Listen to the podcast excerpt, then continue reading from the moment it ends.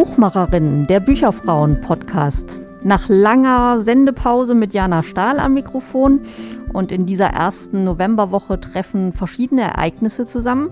Es ist die Woche der unabhängigen Buchhandlungen und am Wochenende steht die Jahrestagung der Bücherfrauen zum Thema Zukunft bevor. Deshalb bin ich zu Besuch in einer Buchhandlung in Petra Berschins Bücherglück in der Heidelberger Bahnstadt. Hallo Frau Berschin, vielen Dank, dass ich hier sein darf. Ja, vielen Dank, dass Sie zu mir gekommen sind.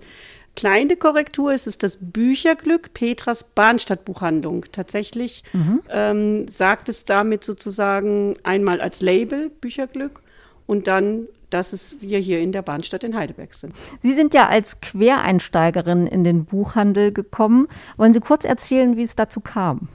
Ja, das ist in zwei kurzen Sätzen gesagt. Meine Vorgängerin hat hier bereits vor über sechs Jahren, wie ähm, dieser Teil der Bahnstadt auch noch nicht fertig entwickelt war, ein ähm, kleines Café mit Bücherregal eröffnet. So kam es mir jedenfalls früher immer vor. Man konnte einen Kaffee trinken, man konnte einen Kuchen essen und man konnte Bücher kaufen. Die Auswahl war begrenzt, aber sie war ja ganz normal ans Barsortiment angeschlossen. Das heißt, ich konnte alles über Nacht oder eben in einem bestimmten äh, Zeitraum bestellen und habe davon auch fleißig Gebrauch gemacht und war ganz begeistert davon, eine Buchhandlung in diesem neuen Stadtteil vorzufinden. Denn das hat es für mich gefühlt auch schon ein bisschen kompletter gemacht. Vieles ist ja noch in Bau, einiges vermissen wir heute noch, wie zum Beispiel den Blumenladen oder die Reinigung. Aber die Buchhandlung gibt es bereits. Sehr gut.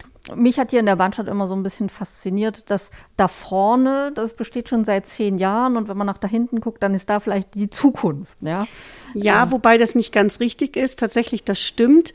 Ähm, die ersten Gebäude sind genau vor zehn Jahren entstanden und es wird jetzt noch Neubauten geben, aber es gibt kein, auch qualitativ und auch gefühlt kein Anfang und kein Ende. Es ist tatsächlich der Stadtteil dann in einem Guss und ähm, das Tolle ist, dass wir hier an der Pfaffengrüner Terrasse tatsächlich in der Mitte der Bahnstadt uns befinden. Und das ist auch einer der Gründe, warum ich gesagt habe, es wäre so schade, wenn ähm, die Buchhandlung wieder schließt. Meine Vorgängerin hat dann einfach ein Baby bekommen und hat dann, wie das Baby älter wurde, festgestellt, dass es sich dann mit so einem kleinen Laden nicht verträgt. Ähm, ja, und dann habe ich mir überlegt, dass ich eigentlich schon immer eine Buchhandlung eröffnen wollte. Fiel mir dann plötzlich wieder ein. Nachdem ich ja äh, vom Berufswegen Dokumentarin bin, lag mir das ja auch und die Liebe zum Buch sowieso. Und dann habe ich mich einfach kurzerhand als Quereinsteigerin ins Abenteuer gestürzt. Mit Beginn äh, Besuch äh, bei der Frankfurter Buchmesse, habe dort dann eigentlich auch schon die Gespräche mit allen Verantwortlichen geführt, um sozusagen das dann hier zum Laufen zu bringen. Zum Thema Zukunft haben Sie uns aus Ihrem Sortiment eine kleine Auswahl an Büchern zusammengestellt. Welche sind das und warum empfehlen Sie sie? Also, ich habe als erstes Anlörn Patriarchi vom Ulstein Verlag mitgebracht. Das Buch ist gebunden, hat circa 315 Seiten. Und was ich einmal ganz toll finde, es ist ein sehr modernes Buch. Also es hat eine äh, ganz tolle Haptik. Wie ich das bestellt habe, war ich äh, sehr positiv überrascht. Und ähm, was mich daran halt wirklich tatsächlich äh, fasziniert, sind die einzelnen Essays. Ähm, herausgestrichen zum Beispiel als ein Baustein Sprache. Anlernsprache, die Schönheit der Sprache, die Begrenztheit der Sprache. Das ist eben interessant, weil ähm, ja Sprache das Patriarchat auch sehr ähm, geprägt hat. Deswegen hat mich das so angesprochen. Auch ein Buch, das ähm, von äh, vielen Kunden auch bestellt wird, tatsächlich. Mhm. Dann habe ich mitgebracht von Bettina Weiguni, denn es ist unsere Zukunft. Hier skizziert sie junge Rebellinnen die äh, die Welt verändern wollen. Natürlich unter anderem Greta Thunberg, aber was ich auch sehr interessant fand, ähm, sind die Schwestern auf Bali. Die haben ja ähm, eine Aktion Bye Bye Plastic Bags äh, gehabt und das ist tatsächlich medial auch bis zu uns nach Europa rübergeschwappt. Ähm, Finde ich total spannend. Wir dürfen ja heute im Einzelhandel keine Plastiktüten mehr herausgeben, weder ähm, unentgeltlich noch ähm, per ähm, Obolus. Und das finde ich eine ganz tolle Sache. Man kann tatsächlich, wenn man will, die Welt verändern. Deswegen auch dieses Buch. Darf ich mal fragen, Ja. haben, haben die Kundinnen und Kunden dafür Verständnis, dass es keine Plastiktüten mehr gibt? Jein, also beim Buch ist das natürlich ein bisschen schwierig, wenn Sie schlechtes Wetter haben und es wirklich regnet, ist äh, die Papiertüte keine äh, Alternative. Das ist leider so. Aber ich stelle fest, die meisten Kunden haben etwas dabei. Ein Stoffbeutel, einen wiederverwendbaren Beutel, der nicht so schnell durchweicht oder sogar einen Rucksack oder eine Satteltasche, die wasserfest ist. Der Kunde ist eigentlich darauf vorbereitet, dass er etwas transportiert, das nicht nass werden darf. Also ich habe das sehr, sehr selten, dass äh, sich jemand beschwert. Aber Papier ist leider nicht immer die bessere Alternative in, in unserem Bereich. Wir geben trotzdem nur Papiertüten raus und auch die nur auf Anfrage. Okay. Dann habe ich noch mitgebracht Book Rebels, 75 Heldinnen aus der Literatur. Hier geht es nicht um die Autorinnen, sondern um die Heldinnen in Büchern, zum, unter anderem auch Klassiker. Zwei würde ich gerne kurz zitieren. Einmal Zauberer von Oz, Dorothy. Einfach was, das hat mich geprägt. Also das habe ich immer vor, vor Augen. Zauberer von Oz ist eines meiner liebsten Geschichten überhaupt. Ähm, ja, damit bin ich aufgewachsen auch äh, von Astrid Lindgren, Madita. Ja, Heldinnen meiner Kindheit sind noch viele, auch moderne Heldinnen zitiert. Ein tolles Buch, das man auch einfach schön verschenken kann. Ist gebunden vom Hansa Verlag, glaube ich. Jetzt muss ich gerade mal Steht da schauen. vorne, ja, genau.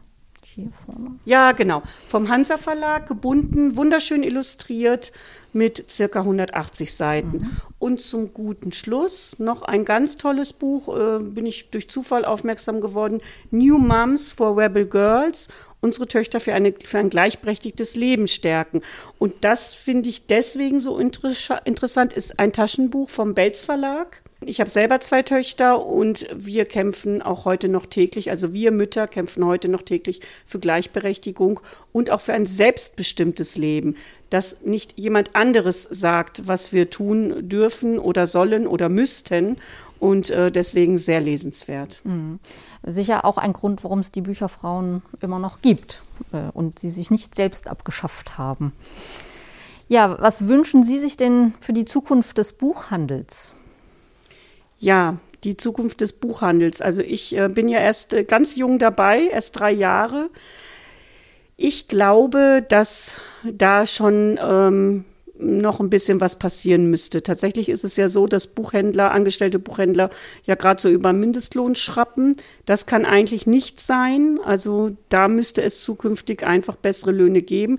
Aber das können wir Geschäfte, wir Geschäftsinhaber nur realisieren, wenn da auch wieder die Margen etwas höher wären. Ich glaube schon auch, dass es ähm, in Bereichen manchmal auch zu günstig ist. Bücher dürfen ruhig ein ganz bisschen mehr kosten.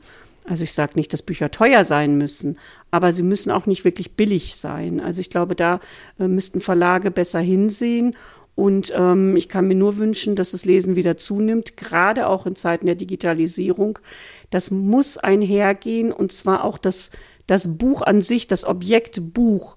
Lesen, Schreiben auf einem Tablet oder mit einem Stift oder auch Zeichnen am Computer, das sind alles nur Übergangsgeschichten, damit ich zum Beispiel etwas dann auch gleich digital vorliegen habe. Aber das Lernen, das Lesen lernen, das Lesen schreiben, das können wir nur auf Papier und auch im Buch machen. Und nur so äh, erhalten wir das kulturell. Also ich glaube, äh, man kann sich nur wünschen, dass es immer wieder neue, tolle Bücher gibt und äh, viele, viele Kunden. Also wirklich spannende Themen und Aspekte, die in die Zukunft reichen, äh, auch in die Zukunft des Fall. Buchhandels. Und sind wir gespannt. Ähm, ich gebe Ihre Tipps gerne weiter und äh, bin gespannt. Wenn es Feedback gibt, äh, gebe ich das auch gerne weiter. Vielen Danke für Dank. Ihre Zeit. Dankeschön. Wenn ihr uns nach dieser Podcast-Folge schreiben wollt, dann tut dies gerne per E-Mail an podcast.bücherfrauen.de. Ihr erreicht uns aber natürlich auch auf Twitter, at Bücherfrauen mit UE, ebenso auf Facebook. Vielen Dank fürs Zuhören und bis bald zur nächsten Folge Buchmacherinnen, dem Bücherfrauen-Podcast.